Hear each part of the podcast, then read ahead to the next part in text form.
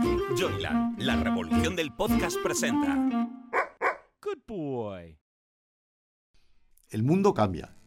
Ya lo están ustedes viendo en estos podcasts. Pero si cambia de una manera especialmente significativa y radical, es en la energía. Porque la energía es la que nos mueve en todos los sentidos. Y por tanto, cualquier cambio en la energía va a afectar significativamente a todos los órdenes de nuestra vida. A nuestros hogares, a nuestro transporte, por supuesto, a nuestras comunicaciones, a nuestro ocio, a nuestro negocio. Así que más vale que empecemos a pensar qué va a ser de nosotros. Por ejemplo, mm, ¿nunca más el petróleo para nuestros coches? ¿Nos olvidamos ya de eso? ¿Nunca más las calderas de butano, de propano, de gasoil? ¿Todo eso cambia? Es decir, nuestra vida. ¿Cuánto va a cambiar? El cambio en 100 palabras, un podcast de Fernando Jauregui. Te vamos a contar todos los cambios que están transformando tu vida. Dentro de pocos años no os vais a reconocer ni tú ni la madre que te parió.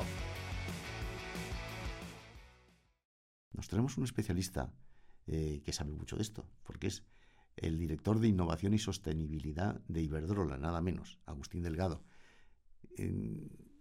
don Agustín, ¿tiramos ya el coche de petróleo? Pues yo creo que... ¿Todo lo del petróleo? todo lo del petróleo va a desaparecer. No digo que vaya a desaparecer mañana, ni siquiera va a desaparecer en 10 años, pero va a comenzar una desaparición progresiva, cada vez más acelerada, y eh, nos llevará eh, durante un periodo no muy largo de tiempo a que muchas de las sociedades en las que, en las que se utiliza el coche pues eh, irán cambiando de forma significativa a otras formas de, movilidad, sobre todo eléctrica. Coche eléctrico. Coche eléctrico. Eh, y, tiene... sin conductor, además. Bueno, son dos cosas distintas y complementarias. Por un lado, el coche eléctrico, el combustible que, utiliza, eh, que utilizamos nosotros en la movilidad. ¿Por qué el coche eléctrico tiene, tiene sentido? Bueno, durante mucho tiempo eh, ha sido muy difícil almacenar la energía eléctrica.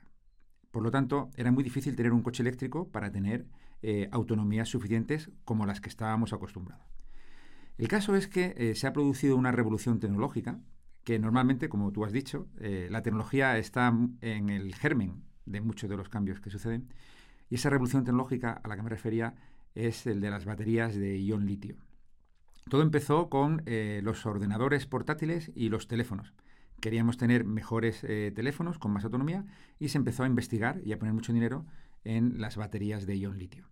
Y esto lo que ha hecho ha sido que mejoren de tal manera que han dado el salto hacia otra aplicación, que era el coche eléctrico, donde las antiguas eh, baterías de plomo no podían darte la autonomía suficiente, las baterías de ion litio sí pueden dártela.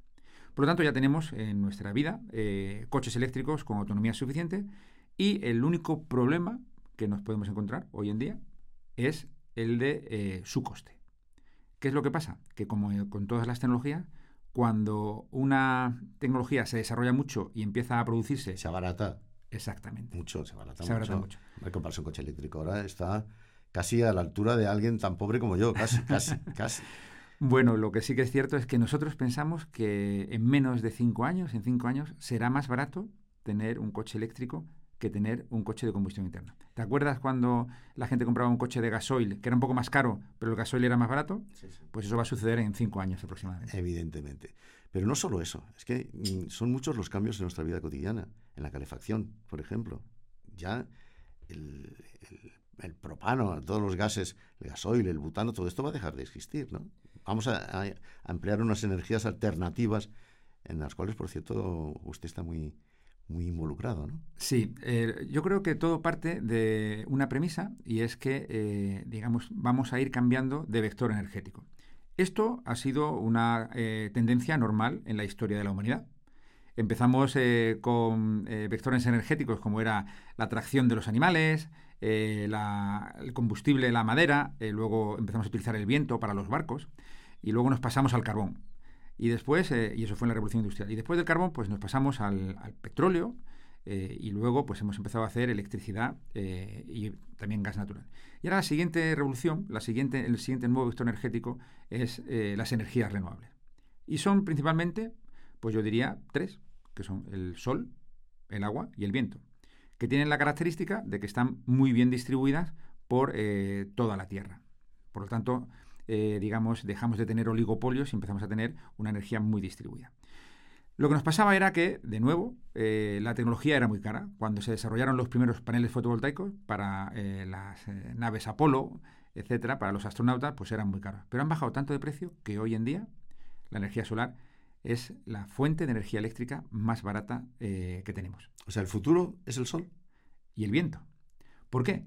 Porque, sí, porque el sol es la, energía solar, es la energía eléctrica más barata en la mayor parte del mundo y el viento es la segunda energía eléctrica más barata en la mayor parte del mundo. Por lo tanto, esos dos vectores energéticos se están desarrollando y desplegando de una forma eh, muy intensa en muchos sitios. Y podemos esperar que eh, en el 2030 ya el 50% de la energía eléctrica del mundo sea eh, agua, sol y viento. En España, el 80%. O sea que lo que nos vamos a encontrar, a ver, es que nos vamos a tener que instalar paneles solares, ¿no? En, nuestra casa. Yo voy a tener que instalar paneles solares. A mí ya me ha venido el ayuntamiento a decir que instale paneles solares.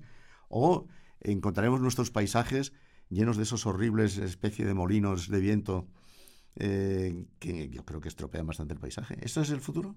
Sí, es verdad que las energías renovables tienen impacto visual en aquellos sitios donde se colocan y eso eh, creo que es una cosa que, la industria pues lo está, lo está gestionando. lo que también es cierto es que no hace falta ocupar mucho espacio para obtener la energía que necesitamos.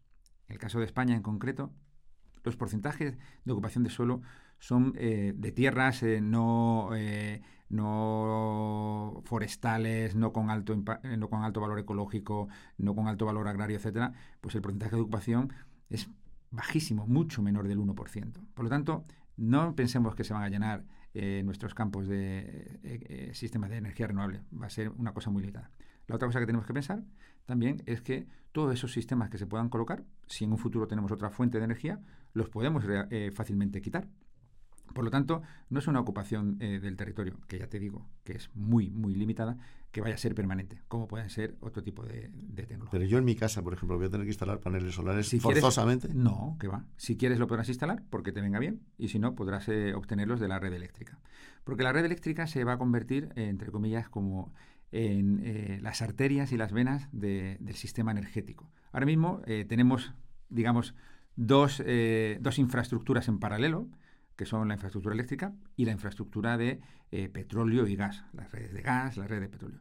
La red de gas y la, red de petróleo va a ir desapareciendo con el paso del tiempo y la infraestructura eléctrica será la que se quede, entre comillas, como dominante, por lo que te comentaba, porque las energías renovables son las más baratas, porque no contaminan y porque son, eh, digamos, entre comillas, eh, están disponibles. nos ayuda a tener seguridad de suministro e independencia energética en muchos sitios. Todos los países podrán tener sus propias energías renovables. Y una vez que tengamos esa producción de energía, las podremos usar en nuestros usos diarios. Hablamos antes del coche, o en la calefacción, o en nuestras industrias.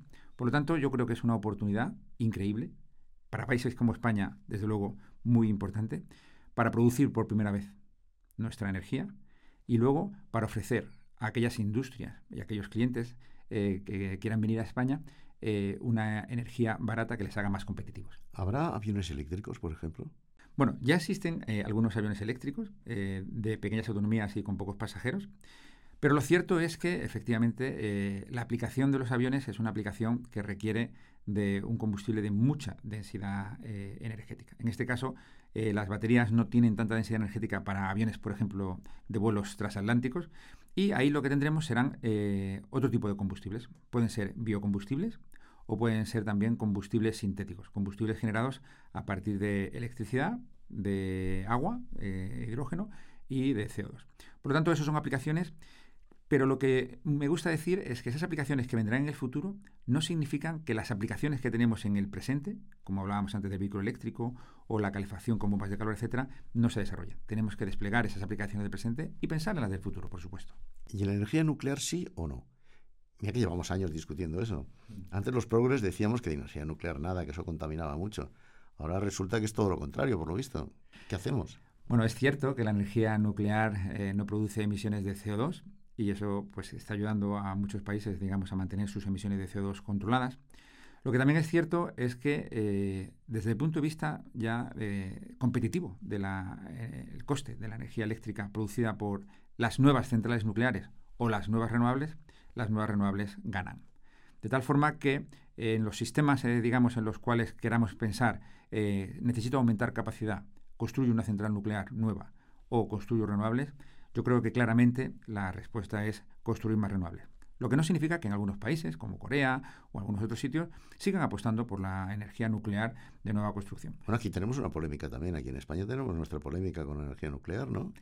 Bueno, en realidad yo creo que no es tanto polémica como eh, cuál es el momento adecuado. Nuestra flota nuclear ya existe. En ningún caso se plantea construir nuevas centrales nucleares. Y aquí un es un poco un caso más de táctica que de estrategia. Es decir, cuándo es el momento adecuado de cerrar las centrales nucleares. Ese momento, que ahí es donde puede estar la polémica, dependerá de eh, cómo de rápido seamos capaces de desplegar nuestras energías renovables. Pero yo creo que es un tema más de táctica que de estrategia. Creo que el futuro en España, eh, en 20 años, por ejemplo, es un futuro claramente renovable. ¿Qué, ¿A qué se dedica ahora mismo un departamento de innovación, tecnología, investigación dentro de una multinacional tan importante como la suya y que usted dirige, por cierto? ¿A qué se dedica? ¿Qué están haciendo? ¿En qué terreno están investigando ahora mismo? ¿Con qué nos van a sorprender? Pues eh, es verdad que durante mucho tiempo nos dedicamos mucho a eh, reducir eh, los costes de la electricidad producida con las energías renovables, a asegurar la calidad del suministro y, digamos, seguimos haciendo eso.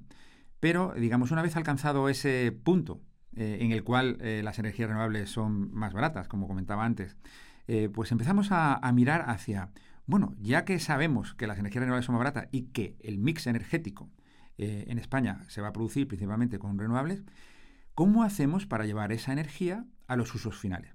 Recordemos que el 80% del uso final de la energía que ahora tenemos hoy en día viene de combustibles fósiles.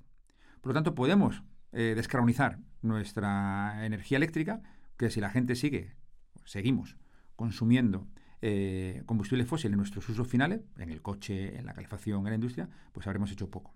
Entonces estamos empezando a desarrollar tecnologías que tengan que ver con, eh, digamos, facilitar el uso de esa electricidad renovable en muchos usos finales. Y ahí tenemos varias cosas. En la movilidad, que hablábamos antes, solo el 1% de la movilidad es electricidad, trenes y metros principalmente. ¿Qué pasa con el 99% restante? Pues estamos empezando a desplegar toda una red de puntos de recargas para coches y estamos empezando a desplegar también puntos de recarga para camiones. ¿Eh? Nosotros pensamos que eh, es un tema de infraestructura, es un tema de mejorar, digamos, eh, el tiempo de recarga de los coches, para que en el tiempo en que tardas en tomarte un café, en 15 minutos, puedas recargar 400 kilómetros de autonomía de tu coche. Por lo tanto, parece razonable que cada 400 kilómetros te pares a tomar un café, esperes 15 minutos en la gasolinera y recargues otros 400 Que ya no se llamarán gasolineras, se llamarán electrolineras, ¿o cómo se llamará eso? Bueno, pues se llaman electrolineras, pero se llaman hoteles, se llaman restaurantes, se llaman... Eh, eh, es que eh, lo bueno que tiene esto es que hay un enchufe en muchísimos sitios, no como ahora que solamente tienes que ir a una gasolinera. Hay muchísimos, se llaman centros comerciales. Así que vamos a tener, digamos, una disponibilidad de sitios donde recargar nuestros coches que va a ser muy, muy amplia. Pero también estamos pensando en qué pasa con los camiones. Para los camiones necesitamos puntos de recarga que son a veces cinco veces más grandes que los de los coches, de un megavatio. Pues estamos ya trabajando con operadores logísticos para, eh, digamos, empezar a desarrollar toda esa industria, esa tecnología para los camiones, que ya estamos empezando a hacer, por ejemplo, en el corredor del Mediterráneo con algunas operadores. Pero luego llegamos a la industria, ¿no? ¿Y cómo podemos ayudarles a, a la industria a descarbonizar sus procesos? Y cuando hablamos de industria, siempre pensamos la industria, el acero, pero hay mucha industria. Por ejemplo, la industria de eh, agroalimentaria. Ya puede descarbonizarse a costes competitivos. La industria del papel, la industria del textil, la industria química hasta 400 grados. Estamos investigando en cómo almacenar energía, en este caso no eléctrica, sino energía de calor. Porque muchas industrias lo que utilizan es eh, vapor. Por lo tanto, si somos capaces de almacenar calor, podemos utilizar las renovables, que son eh, muchas veces poco gestionables, podemos utilizarlas para la industria en un proceso de 24 horas. El otro día leí una cosa la inteligencia artificial puede, eh, la aplicación de la inteligencia artificial masiva puede dejar sin agua a muchas eh, comunidades, porque, mm, claro, se necesitan ordenadores súper potentes que tienen un consumo de agua muy grande. Y esto, por, lo visto, me han dicho que es un problema que está ya eh, sintiéndose en todo el área de Silicon Valley. Bueno, es cierto que de estas nuevas industrias que van apareciendo, eh, la industria de los datos es una industria que, digamos, va tomando más eh, relevancia a la hora del consumo de, energía. Ahora mismo aproximadamente el consumo de energía debido a los datos debe estar entre el 5% mundial. Por lo tanto, ese es, el, orden de magnitud del que podemos ver. ¿no? El 5% mundial. En cuanto a lo que comentabas del uso de recursos para este tipo de tecnología, Sí que es cierto que como podemos transportar los datos de una forma bastante eh, eficaz a través de la fibra óptica, los cables de fibra óptica, los eh, centros de datos se colocan normalmente en sitios donde existe el recurso eh, y no tiene implicaciones para el medio ambiente.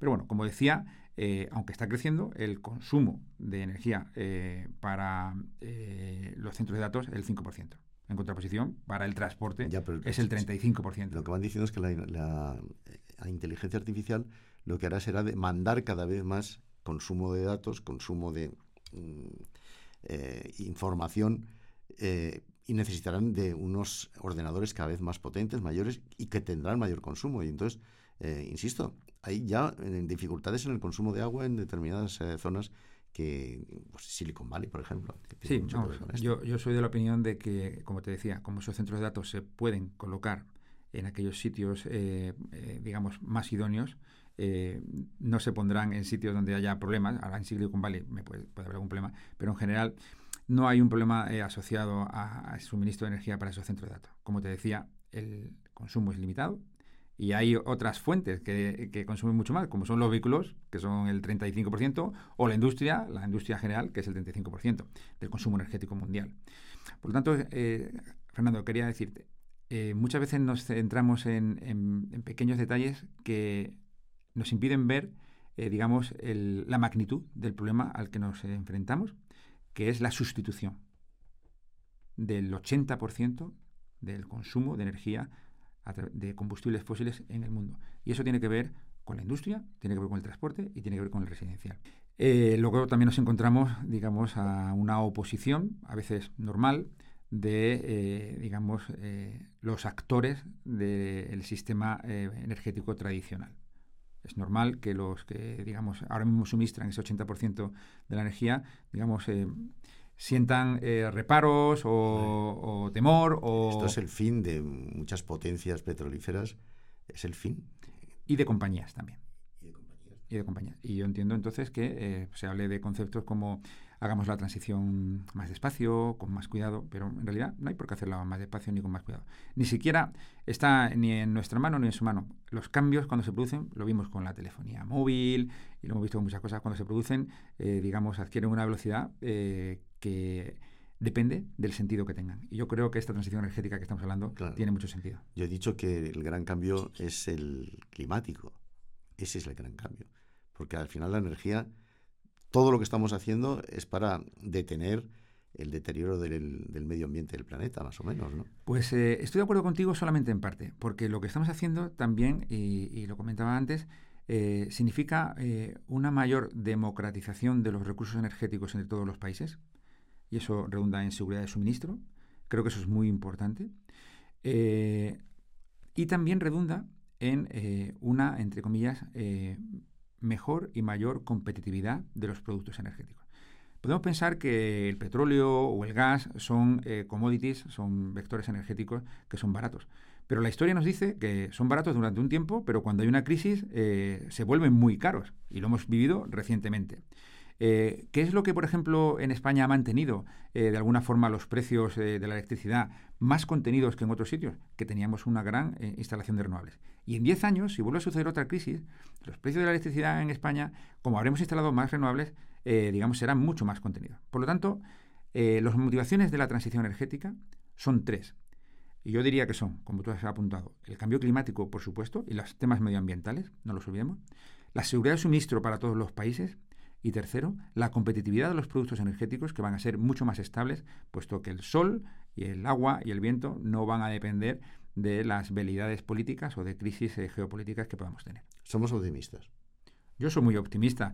Eh, lo único que quizá me preocupa más es que no estamos yendo lo suficientemente rápido. Estamos yendo muy rápido, pero a mí me gustaría eh, ir más rápido. Y por eso, en nuestro trabajo en la Dirección de Innovación en Iberdola, es poner a disposición de los clientes finales las tecnologías que les van a ayudar a eh, hacer ese cambio de una forma muy competitiva. Bueno, no nos, ha, no dado tiempo a hablar lo suficiente del cambio climático y el, el, deterioro medioambiental, pero en fin, es algo que, de lo que nos ocuparemos en otro podcast porque esto ya eh, ha dado para mucho. Muchísimas gracias, don Agustín. Gracias, ha sido un Fernando, igualmente. Hoy contamos con un auténtico experto en, en, en, cuestiones climáticas, en medio ambiente, que es Gonzalo Sáenz de Miera, que es el director del Centro Climático y de eh, eh, Alianzas de Iberdrola.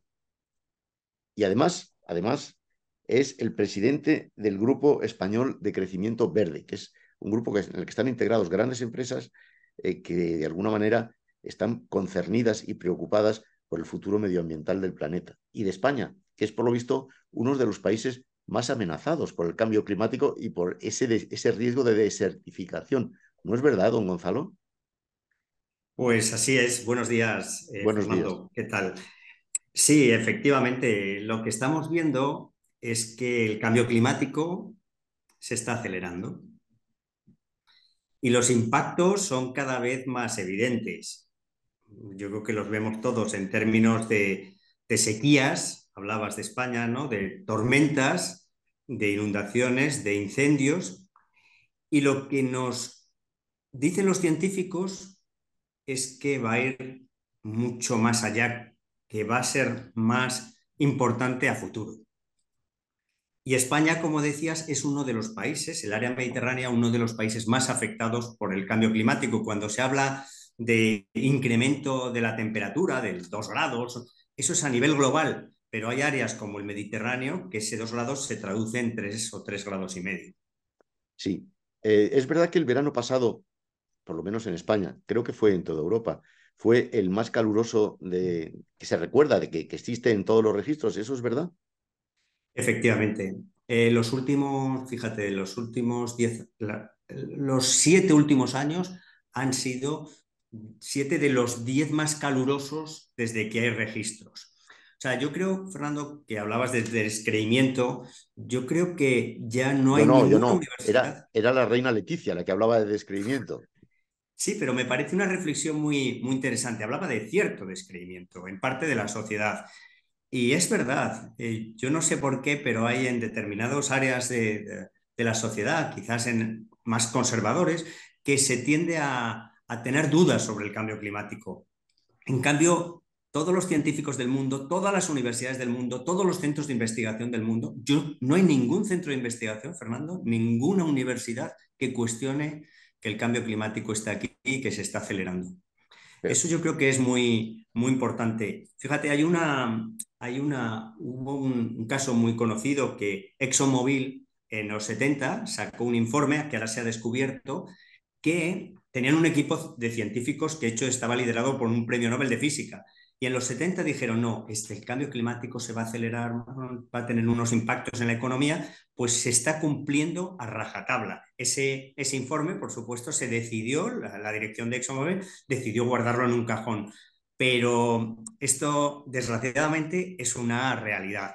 Y el objetivo este del 1,5, que se puso en el, en el Acuerdo de París, de no superar 1,5 a finales de siglo, todavía se puede conseguir, pero cada vez es más difícil, cada vez es, es más complicado. La pregunta es, ¿hacia dónde vamos? ¿De verdad corremos el riesgo de una desertificación real eh, a corto plazo? ¿Cuánto es ese plazo? ¿Y qué hacemos?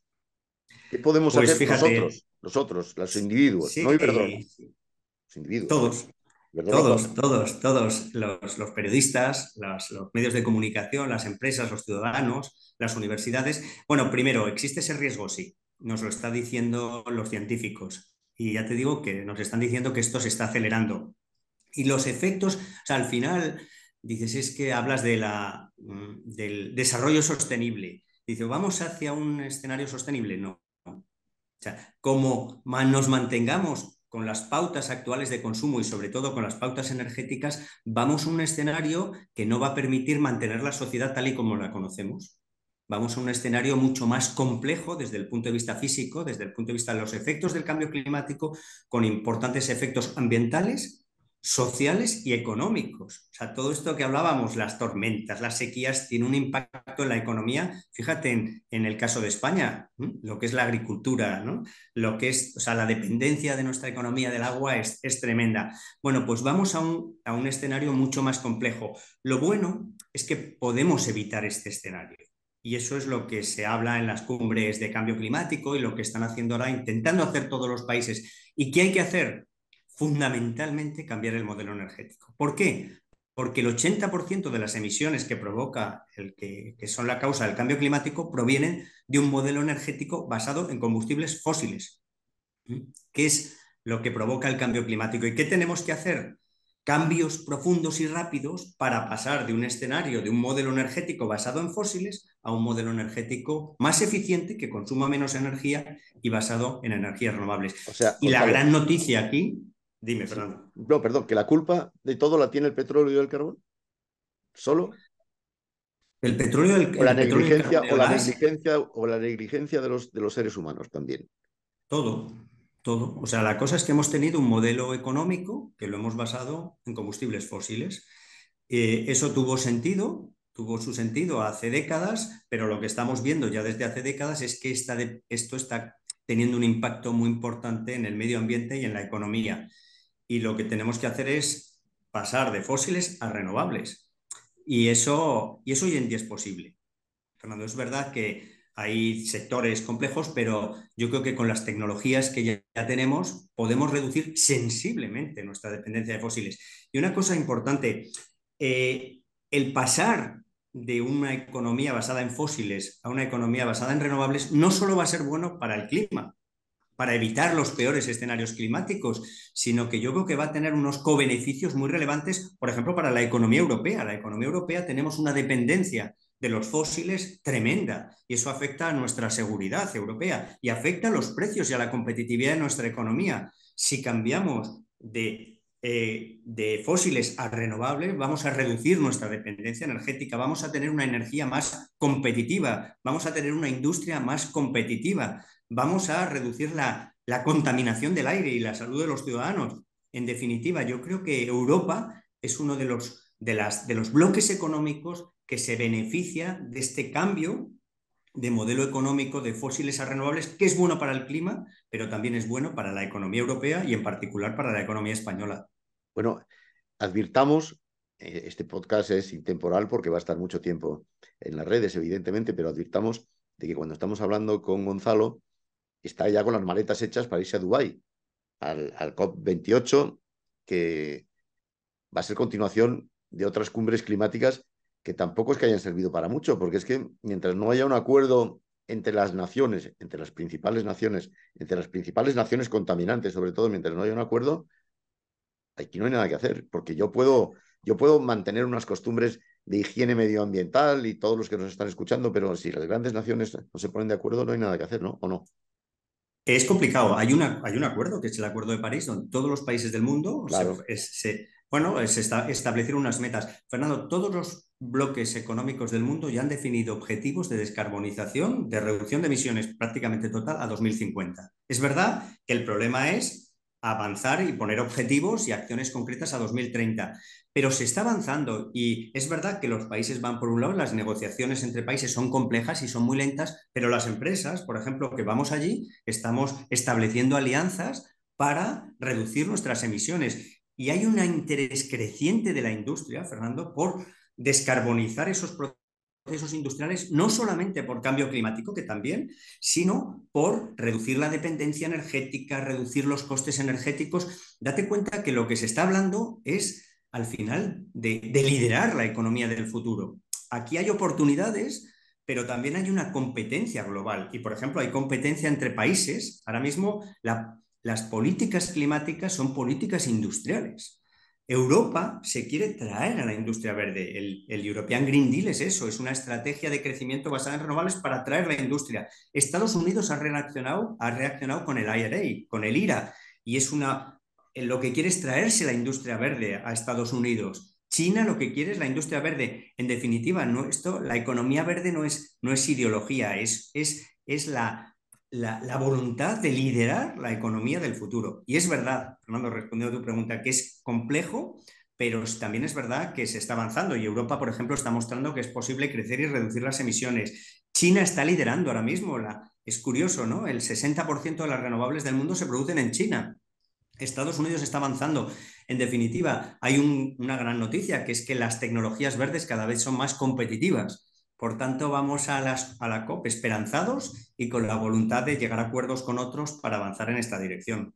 Esto es un, es un foro periodístico, son los periodistas cuentan el cambio. Y a mí hay una cosa que siempre me ha inquietado. ¿Estamos de verdad informando en los medios de comunicación? ¿Estamos informando de manera eficaz sobre la necesidad de reducir las emisiones climáticas, sobre la necesidad de eh, disciplinar un poco nuestras vidas en el sentido de que la sostenibilidad está ahí y nuestra supervivencia también. ¿Estamos informando bien los medios más allá de los tópicos, de los típicos tópicos de siempre? Yo creo que todos, Fernando, tenemos que hacer las cosas un poco mejor. Las empresas, por ejemplo, en términos de empresas, las empresas tenemos que hacer esta transición energética, pero que también sea bueno para la gente, para las comunidades locales, para el medio ambiente, para el paisaje. Las universidades tienen que sacar esos estudios, los medios de comunicación yo creo que tenéis, mm, mm, podéis informar mucho más sobre, sobre, sobre las consecuencias del cambio climático, sobre la necesidad de, demostrar que esto no es ideología, sobre las oportunidades de la lucha contra el cambio climático, porque al final una sociedad concienciada es esencial para avanzar en todo esto. Fíjate, yo no, no pido tanto que los cambios en, las, en los comportamientos de los ciudadanos. Eh, yo creo que, que lo que transforma el comportamiento de los ciudadanos y las empresas son las políticas. Entonces, eh. lo que hacen falta son políticas que muevan la economía y la sociedad en esta dirección. Y para eso hace falta una sociedad concienciada. Pero al final el político es el que tiene que, liderar y tiene que aprobar estas políticas que digan, no, tenemos que ir en esta dirección. Y ahí hay políticas, por ejemplo, las ayudas económicas, el plan de recuperación, se deben mostrar a la economía hacia dónde tiene que moverse o la, política fiscal, una política fiscal, por ejemplo, que, basada en el principio de quien contamina paga, pues es esencial. Si, hay que poner nuevos impuestos que sean sobre cosas malas, como puede ser la contaminación. En definitiva, yo creo que, todos, esto va, yo creo que el, cambio que supone esto es de tal magnitud que no lo podemos hacer nadie solo, ni los medios de comunicación, ni las empresas, ni las universidades, sino que tenemos que trabajar todos juntos en alianzas Claro, sé que es complicado, pero no hay es un cambio que no puede hacer nadie solo, pero lo tenemos que hacer todos. Y yo creo y urgente, que. Y urgente. O sea, eso, no, ya esto poco a poco. No, no, hay que hacer cambios profundos eh, y, cambios rápidos. Ese es el, tema, la urgencia. Me encanta ver gente tan concienciada y tan concernida por un tema que a mí, a mí personalmente me angustia. Bueno, pues nosotros hemos, hemos puesto nuestro granito de arena y seguiremos poniéndolo. Gonzalo, muchísimas gracias. Muchos éxitos creo que tienes una cantidad de reuniones ahí en el COP que, vamos, desmesurada, más de 30, ¿no? Más de, participas. Sí, la verdad es que vamos, por todo el mundo, ¿eh? Pues, pues, todo el mundo va allí a, tener reuniones, a hablar en foros, a organizar en foros para crear esas alianzas, esos, esos puentes, ¿no? Para, para, para ver cómo podemos trabajar con las ONGs, con los gobiernos, con otras empresas eh, para luchar contra el cambio climático. Pues nosotros vamos a estar muy atentos a lo que hagáis y a lo que hagas y muchísimas gracias. Un abrazo, mucha suerte porque la suerte será la suerte de todos. El cambio en 100 palabras es una producción de Joyland. Dirección y guion, Fernando Jauregui. Producción ejecutiva, Carmen Fernández de Blas y Hernán Zin. Dirección de producción, Ainhoa Martín. Locutado por Fernando Simón. Diseño de sonido, Alejandro Martín. Diseño gráfico Juanjo Contreras. Edición de vídeo María Ángeles Mercader. Dirección comercial Alberto Rojas. Producción Wowland Fernando Pastini. Una idea original de Hernán Zin. Joyland, la revolución del podcast. Una empresa del grupo Wowland.